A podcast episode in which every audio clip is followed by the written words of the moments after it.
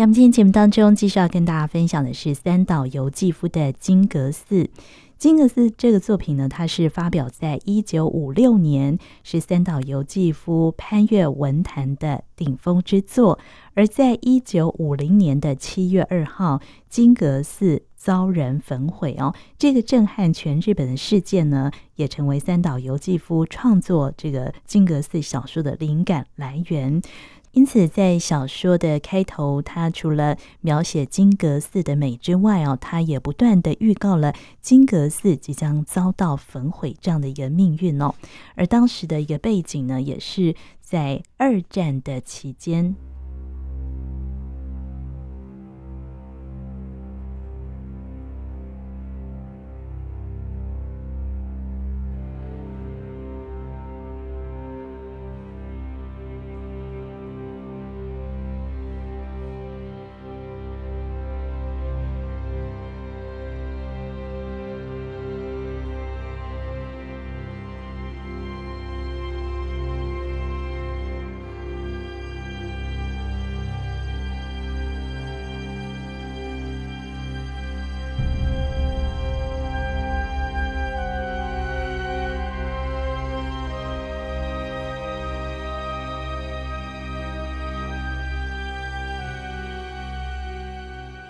故事当中的我到金阁寺去当学徒，在此之前呢，他的父亲刚刚过世。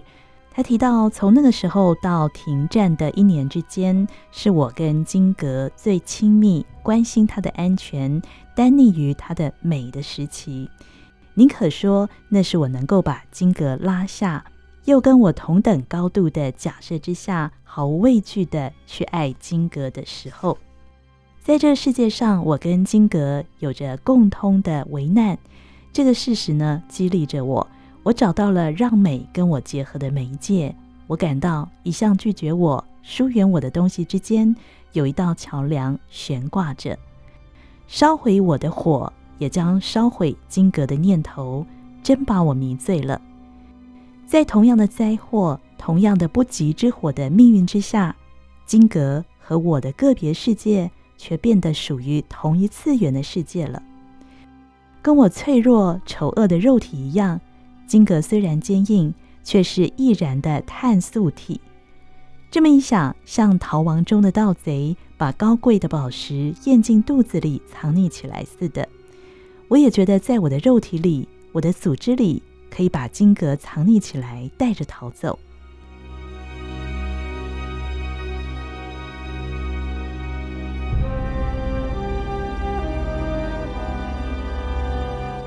请想想，那年间，我不习经，也不读书，每天每天都是上修身课、教练课跟武道课，或做工厂的工，或当强制疏散的助手。我好梦想的性格被助长，托战争的福，人生远离我而去。战争对我们少年而言，是一个梦般无实质而仓皇的体验。像从人生的意义中被折断了的隔离病逝似的东西。昭和十九年的十一月里，B 二十九初次轰炸东京的当时，大家都想，京都可能在明天受到空袭。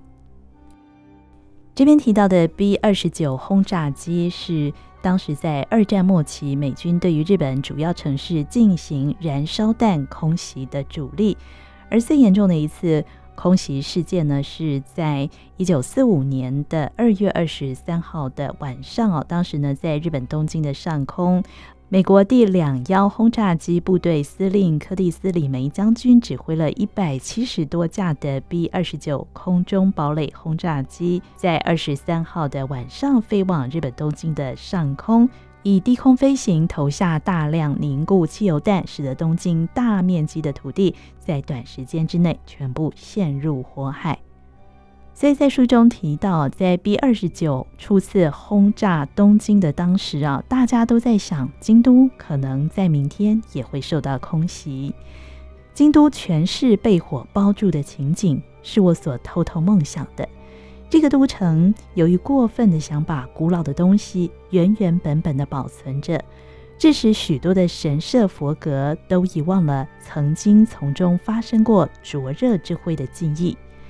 只要想象应人时代的大乱如何的把这个都城荒废，我便觉得，由于京都遗忘了战火的不安已经太久太久了，因而失去了几分的美。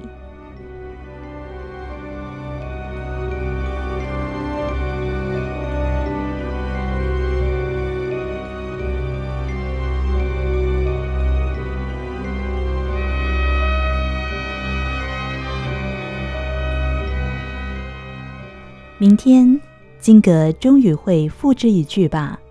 冲塞于空间的那个形态将失去的吧？那时候，顶端的凤凰将像不死鸟一般的复活而飞去吧？被附诸于形态的金阁，亦将飘飘然雷定而到处出现，在湖面上，还有在暗漠的海潮上，滴着微光飘荡而去。等着等着，京都还有没有被空袭所顾？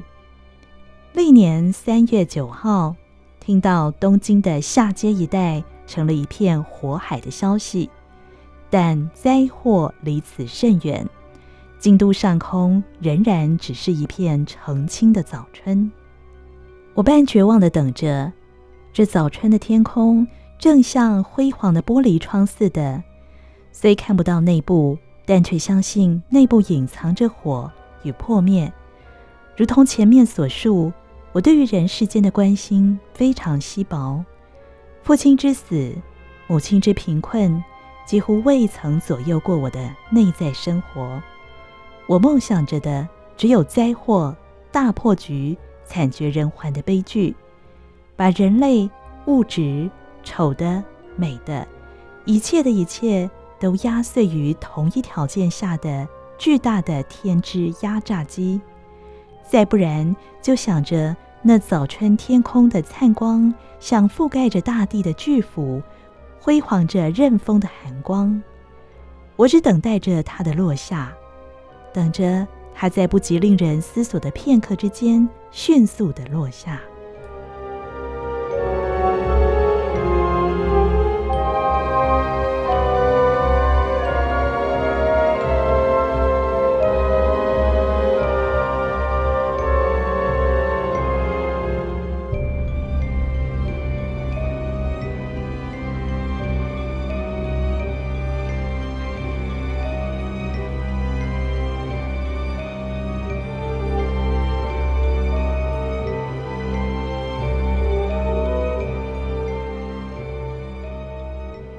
接下来跳一段，他提到他跟呃在金阁寺里面认识的一位同伴哦，贺川，他们一起到南禅寺的这一段哦。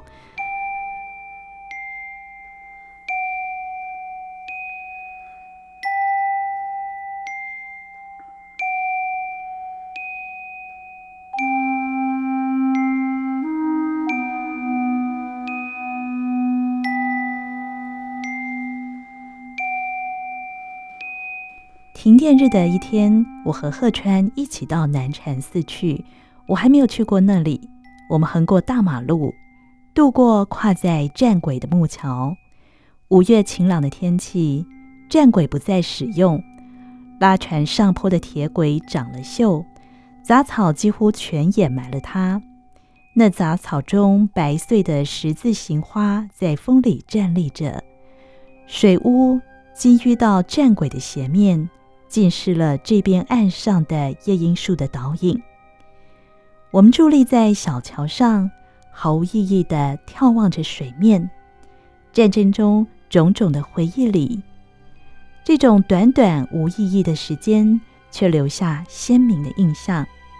无所用心的短暂时间，就像偶尔在云间望到清空似的，处处残留着这种时间。竟和极度快乐的记忆一样的鲜明，真是不可思议。好极了，我又是毫无意味的微笑说：“嗯。”鹤川也看着我微笑了。两个人深深的感到，这两三个小时是真正属于我们自己的时间。碎石的大道延伸着，路旁有冲着美丽水草、清冽急流的水沟。不久，有名的山门便矗立在眼前了。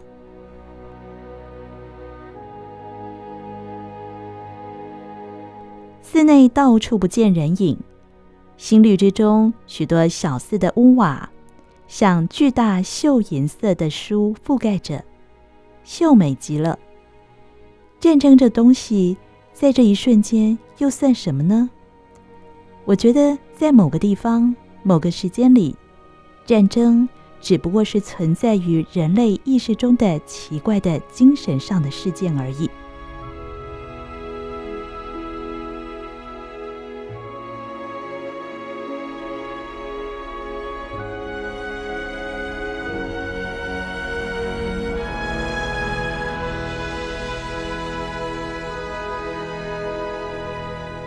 大道石穿五右卫门，曾跨腿于楼上的栏杆，欣赏满目的花。那大概就是这座山门吧。我们虽然孩子气地迎接夜莺的季节，但也颇想同五右卫们一样的姿态眺望着景色。买了极为便宜的门票，登上暮色变成漆黑的极斜阶梯，登到终点的舞场时。鹤川的头撞了低低的天花板，我正取笑他时，不意自己也碰上了。两人再绕了一圈，爬上阶梯，出到楼顶。从洞穴似的狭窄阶梯里，忽然置身于广大的景观前的紧张，叫人感到愉快。夜莺或松林的眺望。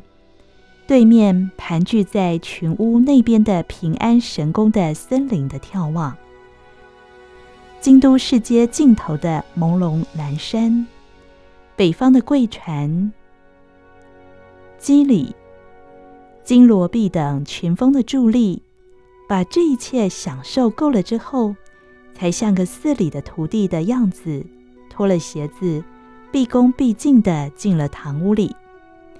暗暗的浴堂里铺着二十四席的榻榻米，释迦像供在中央，十六罗汉的金色瞳孔在黑暗中闪光。这儿是五凤楼。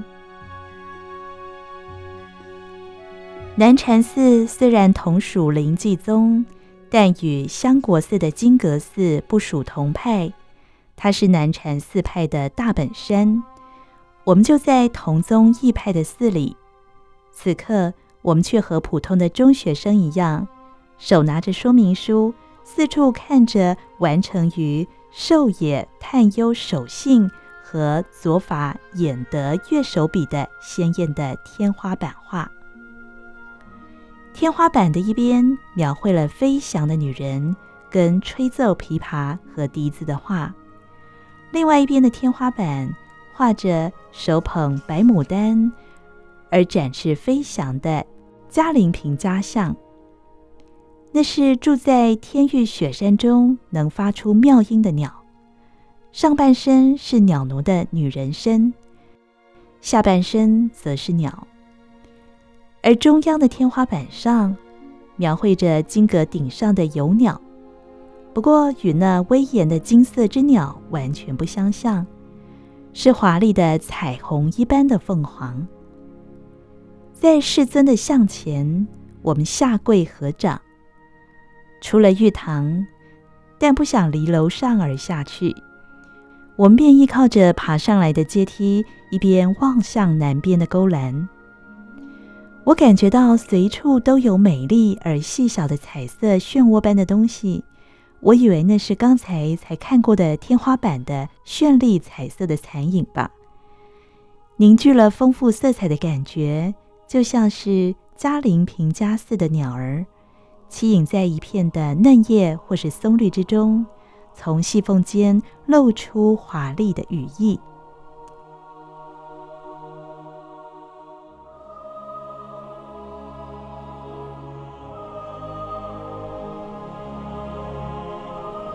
其实不然，在我们的眼底下，隔着一条路是天寿庵，静静地植了矮木的菩提庭院，四角形的石头，角接角的铺成一条曲径。通过曲径，可达敞开着的客厅中，可以看到棚架。那儿通常摆设茶几，经常作为出租的茶席，铺着潮红毛毡，鲜艳夺目。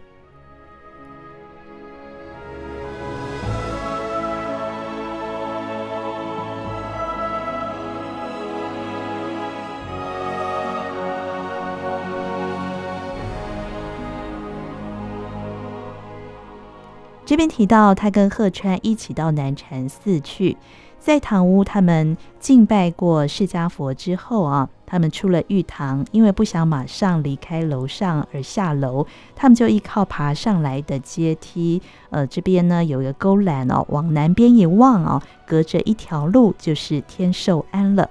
这时候呢，他就开始描绘哦，这个天寿庵里面的一个情景啊。这个庭院呢，种植矮木，还铺了。四角形的石头，角接角的铺成了一条曲径，通过曲径呢，就到达天寿庵的客厅哦。而且呢，他们就从南禅寺的这个顶楼的这个栏杆哦，他们可以看到在天寿庵的这个客厅当中的一个情景哦。他提到里面摆设有茶几啦，呃，还有铺着红毛毡地毯，有一个年轻的女人坐在那边哦。映入我眼帘的就是那个。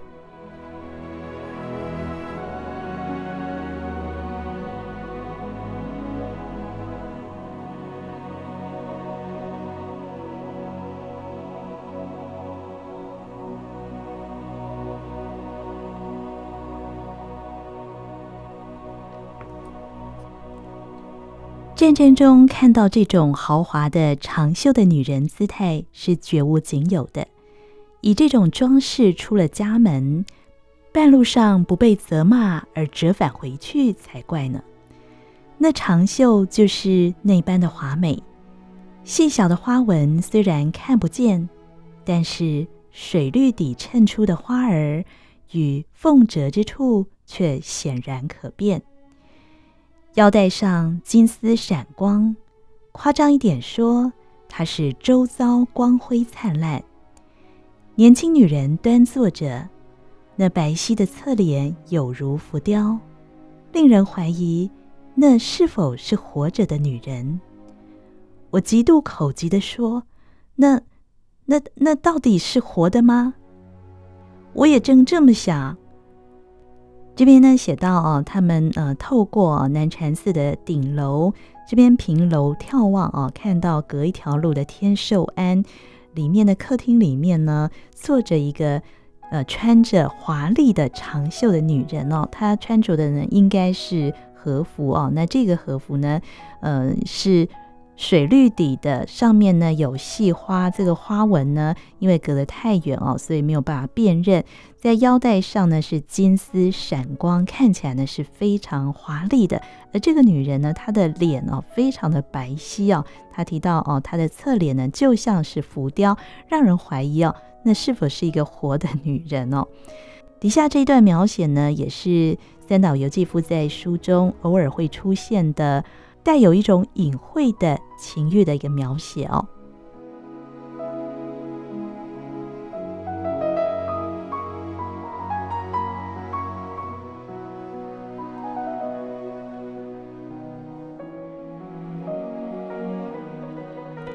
贺川胸部压着勾栏，目光不离目标的回答。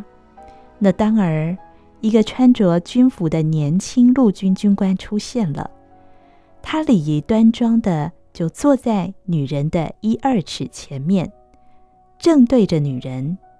片刻之间，两人对坐无言。女人站了起来，静悄悄的消失于暗去的廊下。一会儿，女人捧着茶碗，在微风中轻摆巨脚走回来了，在男人的面前奉了茶，一如茶道的礼法，奉了薄茶之后，再回到原来的座位坐下。男人开口讲了什么，男人并没有喝茶。那个时间令人感到异样的长，异样的紧张。女人深深地垂下了头。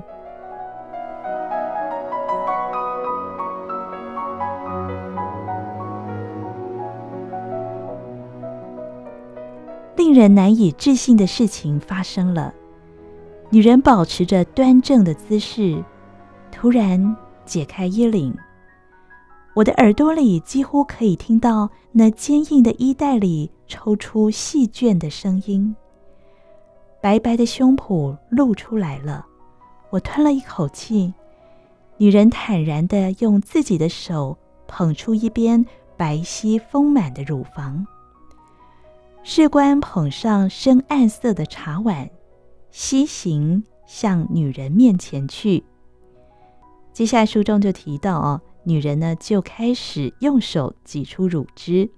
我不能说看到了，但是暗色的茶碗里起了泡的音色茶中，注入了白色微温的奶，而后低低躺下。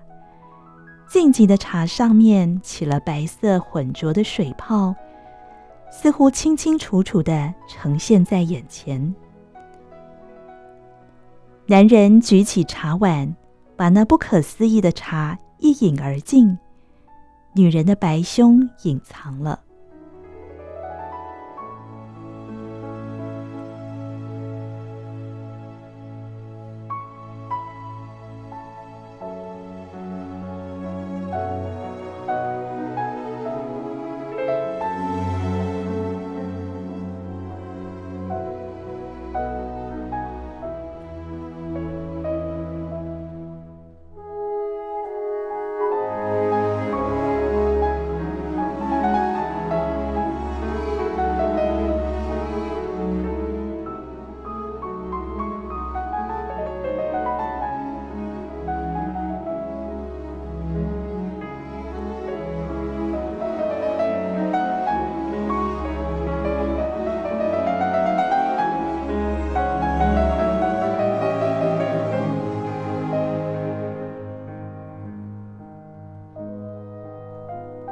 这段描写哦，主角我跟贺川哦，他们呃，因为距离的非常远哦，所以呢，就像一个长镜头般哦，描写在天寿庵的客厅发生的一个情景哦。